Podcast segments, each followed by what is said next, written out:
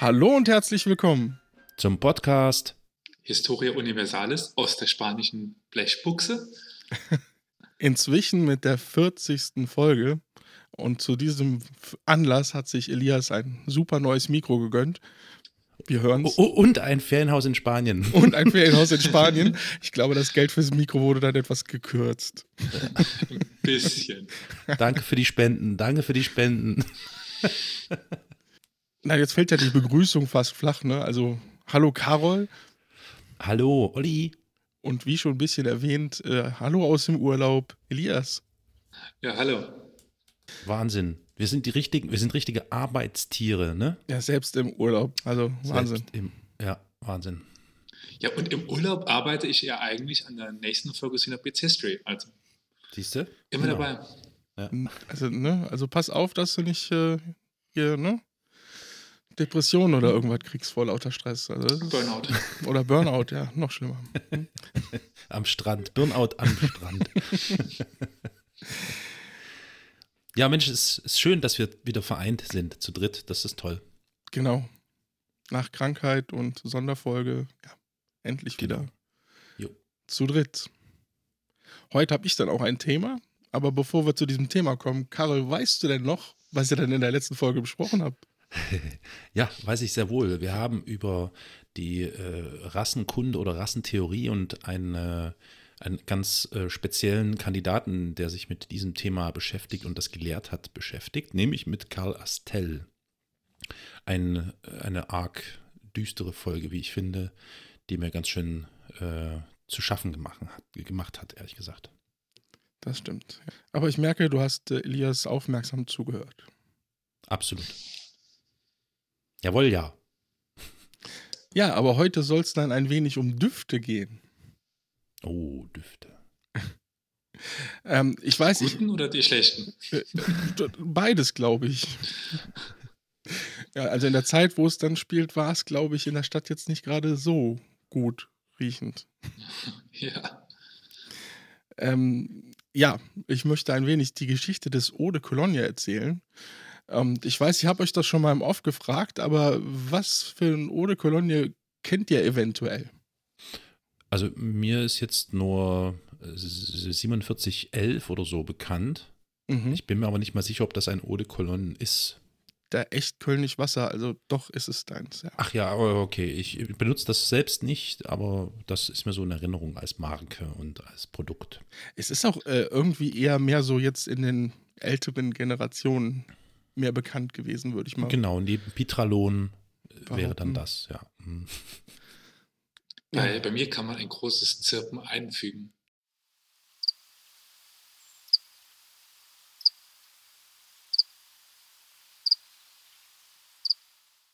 Ja, aber ich muss leider auch gestehen, das hatte ich euch ja mal erzählt. Also, ich wusste auch nicht, dass 4711 gar nicht das Original echt Kölnisch Wasser ist, sondern tatsächlich jemand komplett anderes erfunden hat. Und diese ja, Geschichte möchte ich jetzt ein wenig vortragen. Das klingt interessant. Und zwar war es ein Italiener. Das ist Dufte. Köln gezogen ist, so wie es sein muss. In die schönste Stadt der Welt. Ja. Willst du etwas sagen, das ist nicht so? Ist, ist eine diskussionswürdige Behauptung. Sehen Kölner anders. Oh, nur gut. Ja, der gute Herr heißt Johann Maria Farina, äh, italienisch auch geboren als Giovanni Maria Farina. Ähm, ist am 8. Dezember 1685 in Santa Maria Maggiore geboren, was zum, damals zum Herzogtum Mailand gehörte. Und ist dann am 25. November 1766 in Köln verstorben.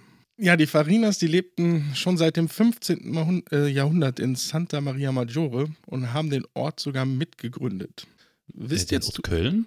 Hm? Nein, den Santa ah, Maria Maggiore. Maggiore. San Maggiore. Oh, Liegt in Norditalien, schön am ja. See da. Ja, doch, nette Gegend. War schon da. Mhm. Äh, wisst ihr zufälligerweise, was Farina bedeutet?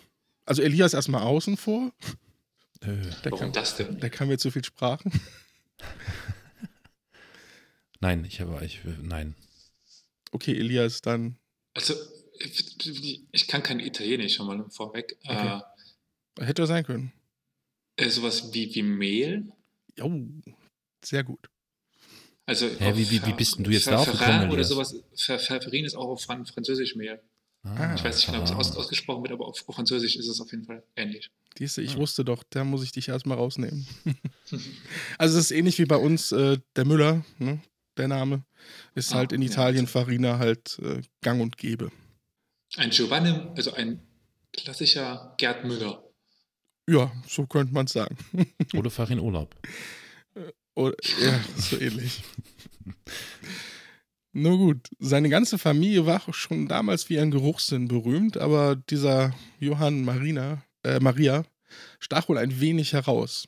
Das hat wohl auch seine Großmutter gemerkt und deswegen hat sie ihn schon früh geschult und hat ihn halt geschult, in seiner Umgebung die Pflanzen und so am Geruch zu erkennen. Also er scheint wohl alle Pflanzen in der Gegend allein am Geruch erkannt zu haben. Also es war, hatte wohl eine sehr gute Nase. Mhm. Er hatte einen zwei Jahre älteren Bruder und der gründete in Köln einen Warenhandel. Das war im Jahre 1709. Auch er war schon öfter mal in Köln gewesen, aber 1714 folgte Johann Marina dann seinem Bruder komplett und ging auch nach Köln und beteiligte sich mit am Geschäft. Aber erst nachdem er von der Familie das Einverständnis bekommen hatte, dahin zu ziehen. Hm. Aber warum jetzt gerade Köln? Köln nannte man auch das Rom des Nordens. Auch schon. Und war, ähm, ja, hatte halt eine gute Lage, gerade handelswegstechnisch. Und es gab zum Beispiel auch das Stapelrecht. Kennt ihr das Stapelrecht? Hm. Ähm, äh, ein bisschen, ja. Es ist mal noch ganz, ganz viel gefährliches Halbwissen. Mhm. Schieß los. Aber also es geht schon mal darum, äh, wer wann wie handeln darf. Und das war relativ wichtig, also wer quasi wo verkaufen darf und wer wo wie auch äh, Waren lagern darf. Geht das in, in, in die Richtung? Ähm, ein bisschen. Also es ging Mhm. darum, wer durch Köln durchreiste, was, wenn man mit über den Rhein fuhr zum Beispiel, passierte. Der muss Abgaben machen. Ne? Nein, er musste keine Abgaben geben. Er musste seine kompletten Waren drei Tage Zum den Verkauf Kölnern bieten. zum äh, Ja. Verkauf anbieten. Was die Stadt Mhm. natürlich äh, ziemlich reich gemacht hat zu dem Zeitpunkt. Mhm. Und, ja, dadurch äh, profitierten vor allem die Patrizier ja, und wurden halt äh, immer reicher, gerade in Mhm. Köln. Und dieses Stapelrecht hatte halt dann auch den Grund, dass halt viele Waren halt durch Köln gingen und man halt im Prinzip alles bekam zur damaligen Zeit. Äh, Mhm. Der Konrad von Hochstaden, Erzbischof von Köln, gewährte das im, am 7. Mai 1259. Also ab dem Zeitpunkt schon wurde gut äh, äh, gehandelt in Köln. Mhm. Viele Darf ich versuchen. kurz fragen, Ja, du als klar. alter Kölner, ähm, wie war denn da die Einwohnerzahl zu der Zeit? Oh, Etwa. das habe ich jetzt nicht recherchiert, aber es war auf jeden Fall die größte Stadt Deutschlands, definitiv Aha. zu dem Zeitpunkt. Ah ja, okay. Aber jetzt die genaue Zahl müsste ich jetzt nachschauen, kann ich nicht sagen. Ja, okay. Ja, viele versuchten dieses Stapelrecht natürlich irgendwie zu umgehen. Und die luden dann kurz vor Köln die Fracht ab und nutzten einen kleinen Pfad auf der Schelsig, wie man die falsche Rheinseite in Köln nennt. Und Hm. ähm, ja, und äh, das ist der berühmte Mauspfad. Es gibt immer noch Straßen, die heute Delbrücker Mauspfad zum Beispiel heißen. Das ist der in etwa Originalweg, den die damals haben immer äh, genommen, um dem Stapelrecht zu entkommen. War natürlich nicht äh, ohne, weil natürlich alle wussten, da werden teure Waren transportiert. Und so musste Ja. man sich dann schon teuren Schutz kaufen. Also so oder so, es wurde teuer für die Warenhändler. Ja. Äh, Frage noch, Frage noch. Klar. Kommt daher die, diese Bezeichnung hier, falsche Flussseite vielleicht? Das, das weiß ich nicht. Da muss ich Hm. gestehen. Weil, also mir ist das bekannt, dass, dass die Flussseiten ja ein ganz besonderes Thema sind in Köln. Und ähm, Genau, bis auf Deutz. Weil da damals die, ähm, die, äh, die Römer einen, einen Vorposten gebaut haben. Die haben eine Brücke über den Rhein gebaut und da einen kleinen Vorposten, damit die nicht immer die Brücke kaputt machen, die, ah, die ja, guten ja. Barbaren. Ja. Und das ist die einzige Ausnahme von der falschen Rheinseite. Also das einzig wahre Köln ist natürlich auf der linken Rheinseite. Natürlich, ganz klar. Okay, okay. Wie erwähnt, Köln war damals schon eine äh, große und vor allem schon alte Stadt. Es gab äh, anscheinend nachweisbar den ältesten Stadtrat und auch das früheste nachweisbare Rathaus in Deutschland. Zudem gab es natürlich den Dombau, was viele Leute angelockt hat. 1388 gab es in Köln sogar die erste städtische Universität. Und im 17. Jahrhundert war Köln Zentrum des Buchdrucks und im 18. sogar des Zeitungswesens. Also da Mhm. boomte Mhm. es dann und ging es auch gut los, ja. Johann Maria hat dann sehr früh auch schon mit dem Import mediterraner Früchte und Essenzen begonnen, wie, ich weiß nicht, wie es ausgesprochen wird, Petitgrain, Nero, Neroli und Bergamot aus Italien und Südfrankreich. Und das hat ihn halt, ähm, damit hat er halt gut gemischt und hat halt dieses Eau de Cologne ähm, erstellt. Er soll sogar schon 1708 seinem Bruder geschrieben haben, ich habe einen Duft gefunden, der mich an einen italienischen Frühlingsmorgen erinnert, an Bergnarzissen, Orangenblüten, kurz nach dem Regen. Er erfrischt mich, stärkt meine Sinne und meine Fantasie. Also er hat da schon wohl früh irgendeine Mischung gefunden, die ihm sehr gut äh, ja, gelungen war. Mhm. die ähm, erste Lieferung, also von diesen ähm, äh, Essenzen und so, ist, äh, weil die Unterlagen seit 1709 schon komplett, also die, die sind komplett seit 1709 erhalten bis heute. Und daher kann man sehr gut nachvollziehen, ab wann halt äh, was passiert ist. Und 1714 hat er schon die ersten Öle etc., Essenzen ähm, nach Köln liefern lassen. Also hat da schon angefangen, auf jeden Fall das äh, herzustellen und wahrscheinlich auch zu verkaufen. Und ihm war es auch nicht gut genug, das teuerste. Und er suchte immer wieder nach besseren Früchten und besserer Qualität. Er hat sogar Bauern vorgeschrieben, wie sie ihre Bäume zu wässern haben, um halt mehr aus dem Geruch äh, herauszukriegen. Die Bergamotte, das ist einer der Hauptanteile von dem Eau de Cologne dann, ist eine Kreuzung zwischen Zitrone und Bitterorange und war da gerade erst mal 300 Jahre alt. Also man kannte wenig über diese Pflanze noch. Also sie war relativ neu. Mhm. Und er hat halt relativ schnell entdeckt, dass man damit ähm, ja, ziemlich gute, also gut riechende Düfte erstellen kann. Und Bergamott wird auch heutzutage noch in sehr vielen äh, Parfüms als Duftstoff, als Hauptduftstoff verwendet. Mhm. Mhm. 1718 hieß das Geschäft der beiden dann schon Fratelli Farina, also Brüder Farina. Und fünf Jahre später zogen sie an die heute, also bis heute bestehende Adresse an den Obermaßpforten gegenüber dem Gülichplatz. Mhm. Sein Bruder war äh, das kleine Bürgerrecht und nachher sogar das große Bürgerrecht. Dadurch erhielt er ungeschränkten, äh, das ungeschränkte Recht am Handel und hatte sogar Wahlrecht äh, für den Stadtrat. Und man trat dabei auch gleichzeitig einer Gaffel, der Gaffel Schwarzhaus bei, die die politische Vertretung in der Stadt war. Äh, eine Gaffel in Köln war halt eine Vereinigung von, von Bürgern, äh, vor allem aus Zünften, die Mhm. ähm, ja halt eine politische Vereinigung gegründet hatten. Und Gaffel ist halt das Wort für eine zweizinkige Gabel, die bei den festlichen Essen ähm, ja, benutzt wurde. Daher der Name halt Gaffel. Ich kenne nur den Namen Göffel. Gö- Halb Göffel? Messer, halb, nee, wie war das? Göffel? Halb Messer? Gabel und Löffel oder was? Was kommt Ja, irgendwie sowas, Göffel. Mhm. Okay. Ich kenne den Namen, also die Bezeichnung Göbel, mach dich nicht zum Göbel. Ähm, ja, da waren die ja ganz schön liberal, ne? Also ich meine, liberaler als es jetzt sind. so, also, äh, so, ja, wie lange waren die jetzt da und dann das Wahlrecht? Also schon, ging ja scheinbar recht schnell. Ja, dass also es da, ging wohl, wenn du genug Geld hattest, Mhm. war das kein Problem. also wie in der Schweiz. Mhm. Hm, okay. Ja, kannst du es halt kaufen, das Ja. Stadtrecht. Wenn du halt Geld hast, dann hast du Stadtrecht und dann Mhm. hast du Wahlrecht. War ja Okay. unabhängig von der Nation. Was noch dazu kommt, weil Johann Maria tat es ihm dann später auch gleich, nachdem der Bruder verstorben war, hat er auch das kleine und das große äh, Bürgerrecht erworben. Aber dafür musste man Katholik sein. Das machte den beiden Italienern aber nichts und es gab zwei Katholiken mehr in Köln. Ah ja, klar, logisch. Ja. Mhm. Sie verkauften sogenannten französischen Kram. Äh, Das war Seidenware, äh, goldene, silberne Schnüre, Bänder, Borte, so Strümpfe, Taschentücher, was man sich so alles denkt, Tabakdosen. Hm. Sowas haben sie hauptsächlich verkauft. Und natürlich dann auch ähm, scheinen sie im Ladenlokal das erste, halt dieses Eau de Cologne verkauft zu haben. was damals noch äh, O äh, Admirable genannt wurde. Also auch lateinisch Aqua Mirabilis, also Wunderwasser in die Richtung.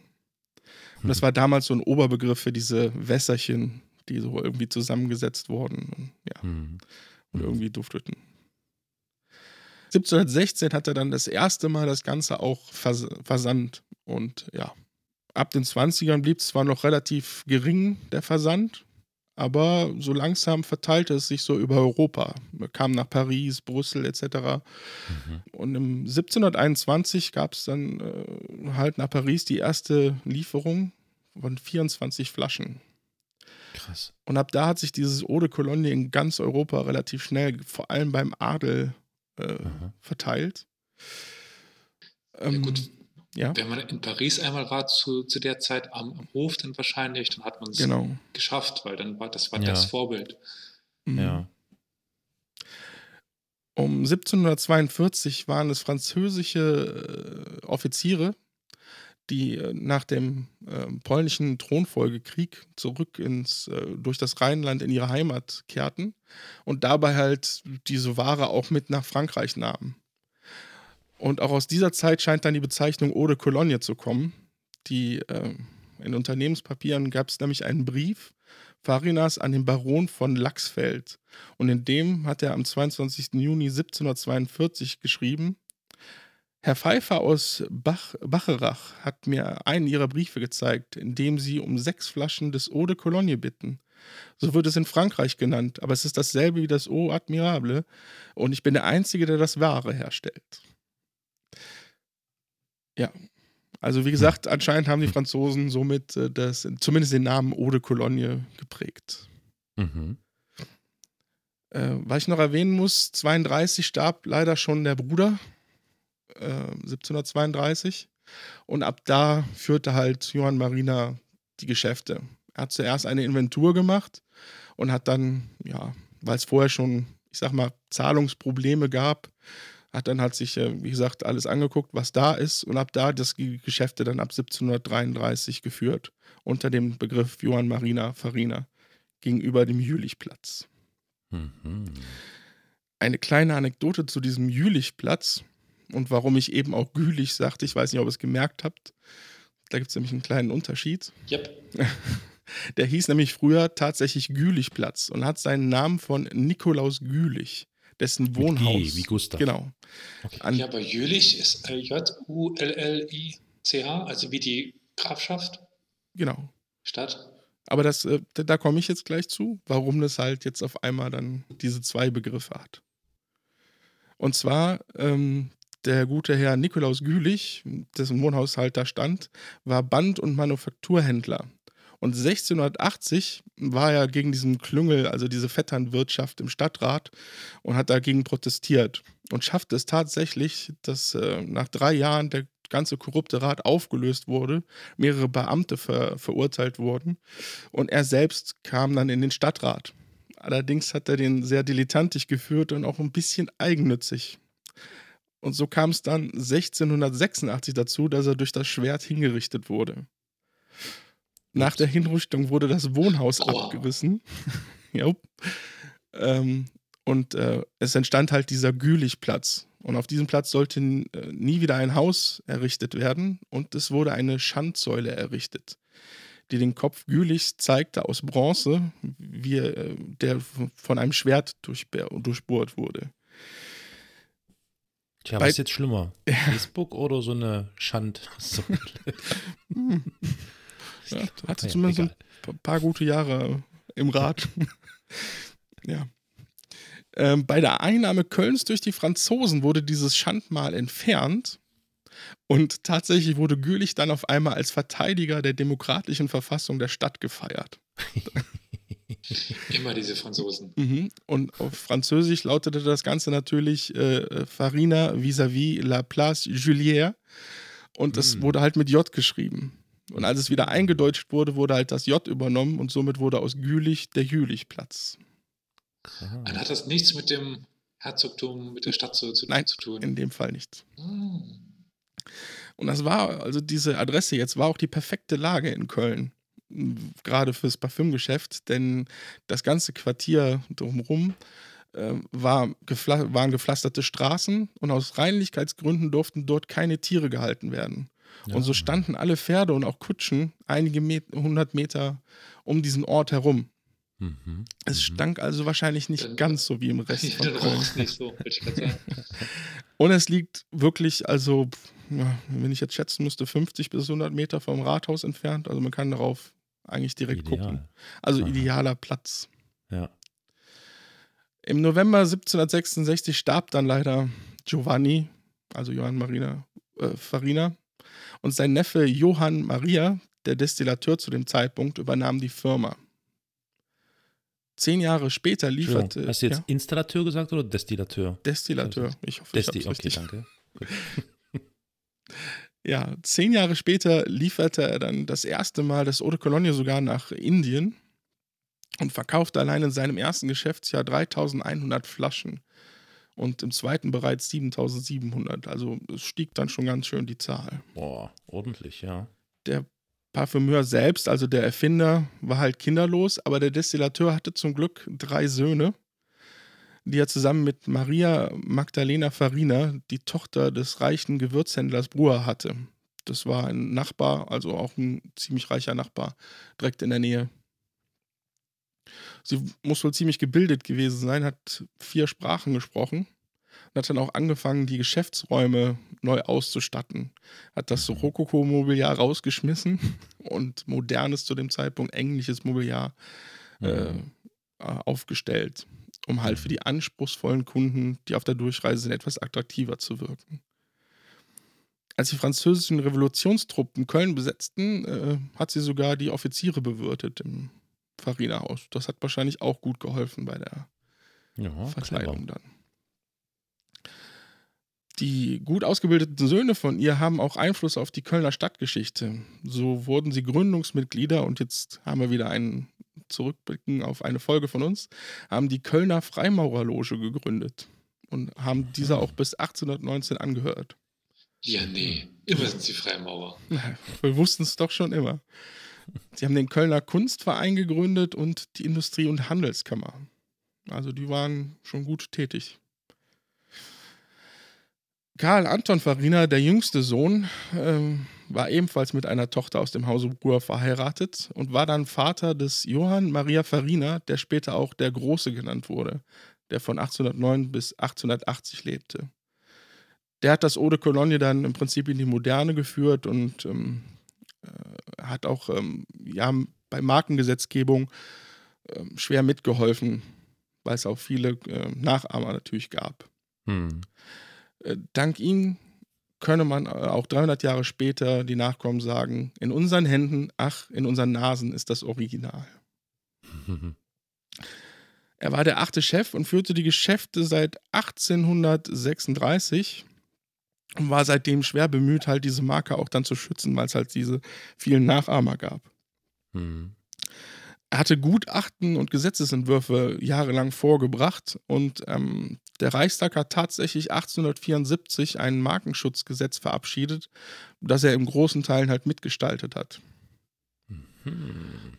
Und als es dann 1875 in Kraft trat, wurde die Marke Johann Marina Farina gegenüber dem Jülichplatz die erste eingetragene Marke in Deutschland. Krass. Und äh, auf den Etiketten der Flaschen war so eine geschwungene Unterschrift. Ich habe euch eben ein Bild geschickt. Ich werde es auch nachher natürlich ja. verlinken. Da könnt ihr das gut sehen. Mhm. Die war natürlich auf allen Flaschen und so drauf. Und diese durfte zu, ab diesem Zeitpunkt dann auch gar nicht mehr kopiert werden, was natürlich alle irgendwie versucht haben bis dahin. Mhm. In dieser Unterschrift, wenn ihr genau hinguckt, gibt es drei Punkte und zwei Schrägstriche mit so zwei Punkten an den Seiten. Das war ein Zeichen der Freimaurerloge. Also Oh, warte mal, jetzt muss ich direkt nochmal, jetzt muss ich direkt nochmal gucken. Ah ja. Immer stimmt. wieder. Immer mhm. wieder sind es die Freimaurer. Immer wieder. Interessant. Krass. Außerdem ist da auch die rote Tulpe zu sehen. Ja. Die, die ist dann irgendwann auch entstanden, als, ähm, weil die niederländischen, auf den niederländischen Börsen waren Tulpen, wurden damals wie Gold gehandelt und ja. standen für Reinheit und Qualität. Ja. Und somit haben sie das halt mit in, in ihr Zeichen übernommen. Mhm.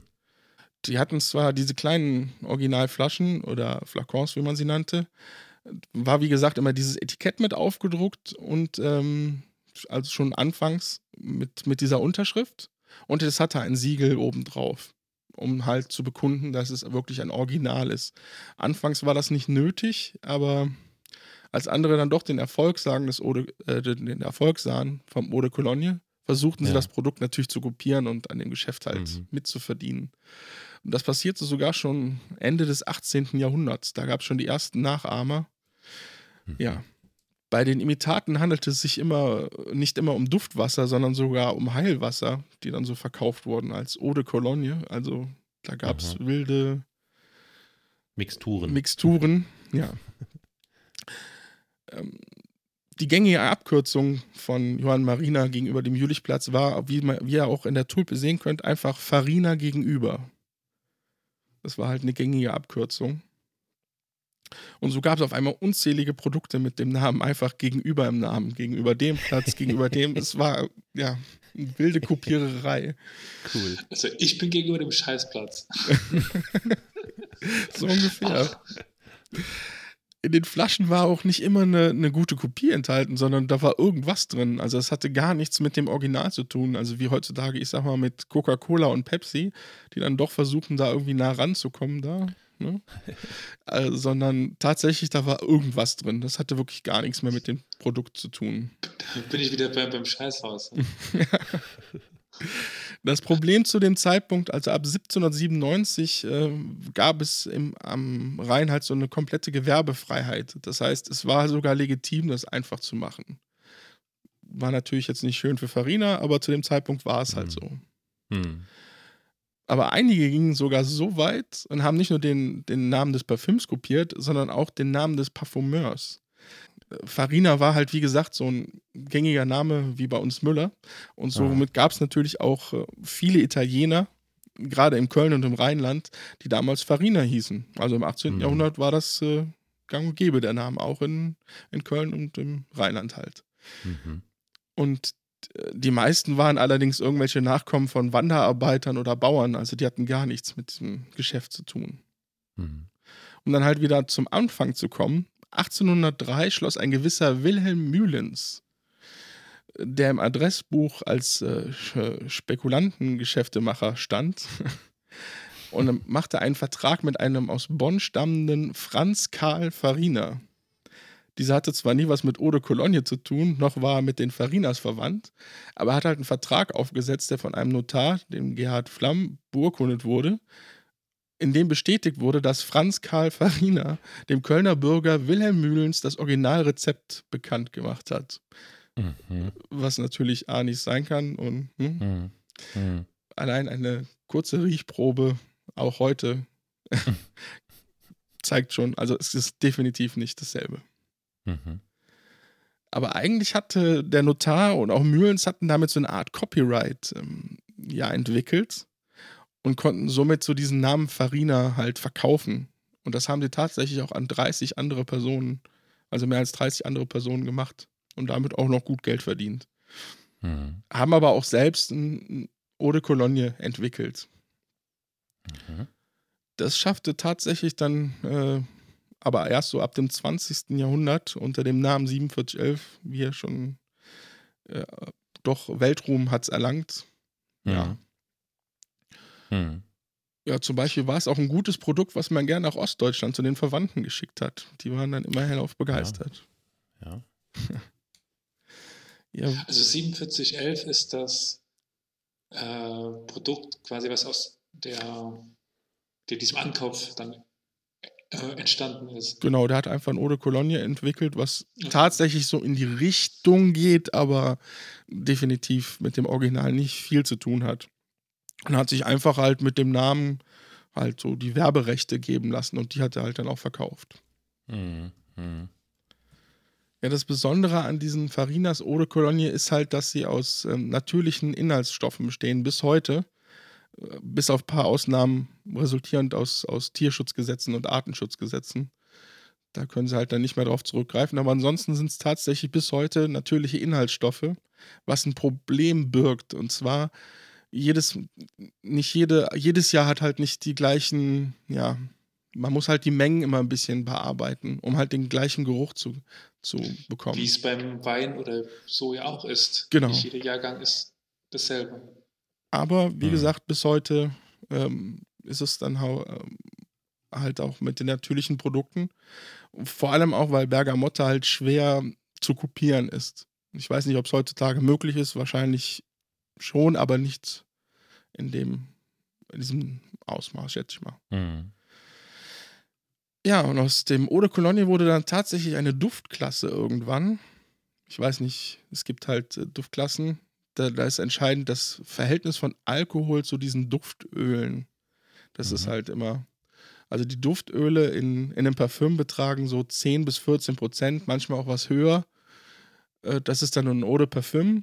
Ein Eau de Toilette zum Beispiel hat nur so 6 bis 9 Prozent. Das ist schon ein bisschen weniger. Man muss dann schon mal öfter nachsprühen. Und so ein Eau de Cologne sollte auch nur zur kurzen Erfrischung dienen. Und deswegen hat es nur Aha. 3 bis 5 Prozent. Aha. Ja, in diesen fast 300-jährigen Geschichte, ist ja schon inzwischen sogar ein bisschen mehr, war, war vor allem Adel und auch äh, bekannte Leute waren immer wieder Kunden, die auch belegt sind. Es gibt so eine Riesenseite mit dem Logo, wo alle möglichen ähm, berühmten Personen dann auch mit draufstehen, mit Jahreszahlen, wann die bestellt Mhm. haben. Mhm.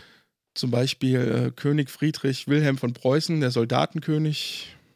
Äh, König Friedrich II. von Preußen, der alte Fritz zum Beispiel. Voltaire, Mozart, Schiller, Goethe. Also man kann, die Liste ist echt lang. Mhm. Auch äh, mit allen möglichen Königen.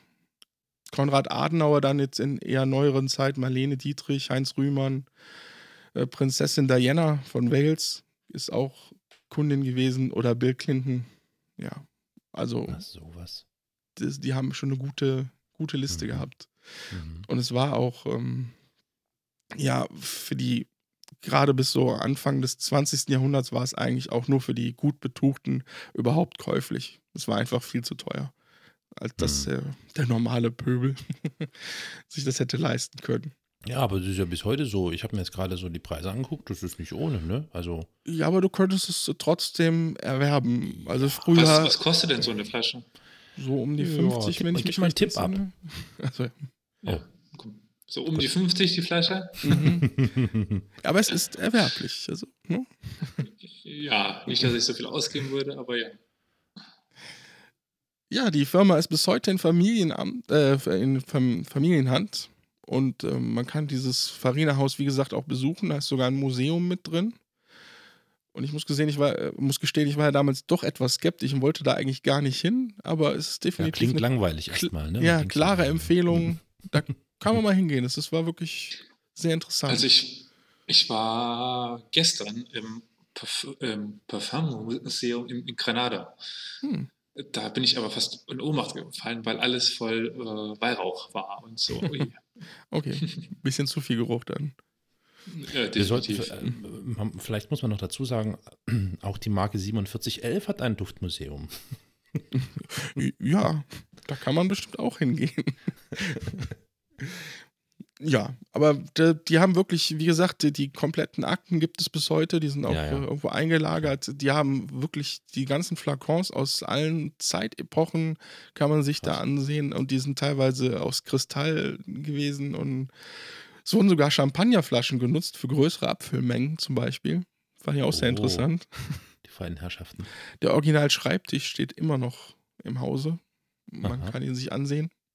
Und duftet es, duftet es denn da schön oder äh, eher nicht? Oder? Also war jetzt nicht übertrieben, nein. Also okay. ich habe es jetzt nicht äh, negativ in Erinnerung. Mhm. Man lernt auch was über die Herstellung der Düfte, weil die Destillation genau funktioniert und so wird erklärt. Und man kann Mhm. auch nachher selbst im, im Keller, in den Originalräumen, gibt es so einen, so einen kleinen Riechtest mit den ver verschiedenen Düften und man kann seine Nase dann selbst mal testen. Also Mhm. das Ganze wird auch geführt durch so einen, ja, ich sag mal, Schauspieler, der den Johann Marina Farina spielt und dann halt Mhm. so durch das Haus führt und so. Also ich fand es gut Mhm. gemacht. Doch. Mhm. Vielleicht an, an dieser Stelle, wir sind nicht bezahlt worden. Wir Äh, machen keine genau. Werbung. Leider. Nein, Also alles falls, selbst bezahlt. falls jemand zuhört von dem Museum, wir nehmen gerne Geld dafür, um äh, Episoden zu machen. Ne?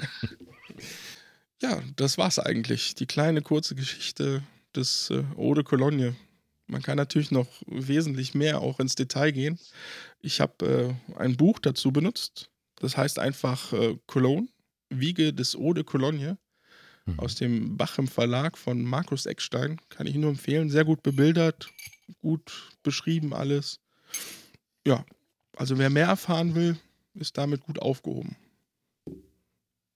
Wird natürlich von uns wie immer verlinkt. Dann vielen, vielen Dank. Also ich fand es sehr interessant. Ich, äh, da hätte ich mir niemals Gedanken drüber gemacht, über die Geschichte an einem Parfum. Ja, auch dass das ist ja Markenrecht zum Beispiel mit dazu kam, ist, Ja. war dann sehr interessant. Hm, Ich fand es wirklich auch sehr spannend. Ich finde grundsätzlich so diese, diese Parfümerie-Geschichte und alles, was sich so darum rankt und, und was es so für Mythen gibt. Ich meine, befeuert natürlich durch diesen weltweiten Bestseller das Parfüm. Das, das hat mich ziemlich angefixt. Der äh, übrigens. Dadurch tatsächlich äh, inspiriert wurde. Der hat er selbst geschrieben.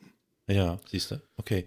Ja, nee, das, das, äh, ich stelle mir das auch so vor. Also gerade wenn man, also ich, ich weiß nicht, wie es euch ging. Ich als Kind, wenn ich mal in der Wanne gesessen habe und ich verschiedene, kennt ihr das noch? Verschiedene Seifen und Shampoos und so ich möchte zur mir Hand hatte. Meine nicht in der. Wanne vorstellen.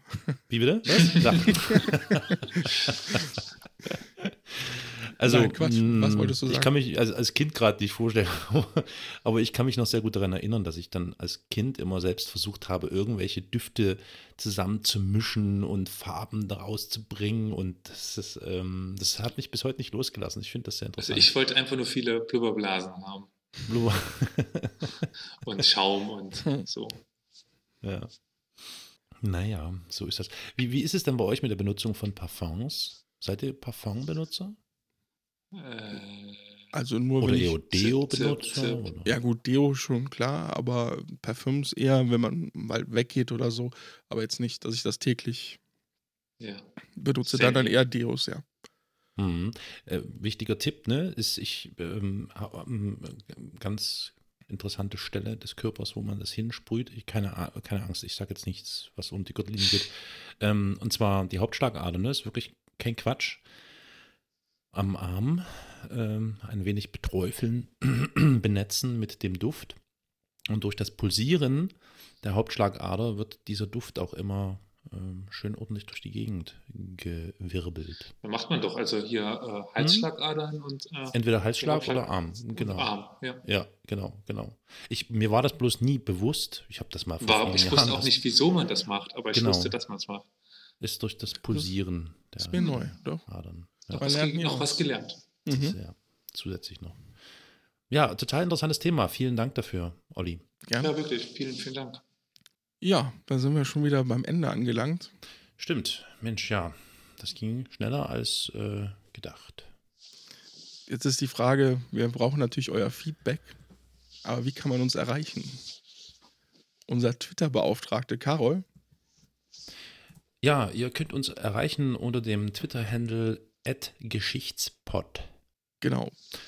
Auf Bei- Facebook könnt ihr uns erreichen, das sagt uns gleich unser Facebook-Beauftragter.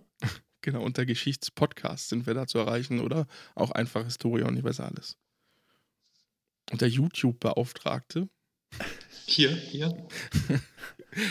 YouTube-Beauftragte im Noch, Urlaub. kein, noch keine eigene URL, aber ja.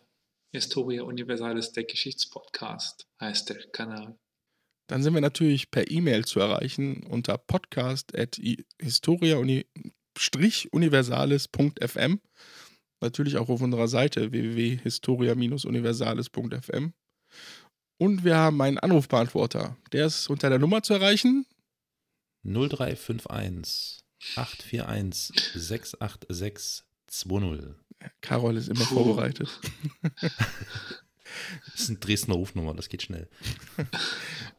Und wer äh, sich weigert, äh, irgendwelche Podcast-Seiten zu benutzen, Podcatcher, unsere Webseite, der kann auch auf Spotify vor, vorbeischauen oder bei äh, NR Vision. Da sind wir auch beides zu finden und unsere, unter unserem Namen.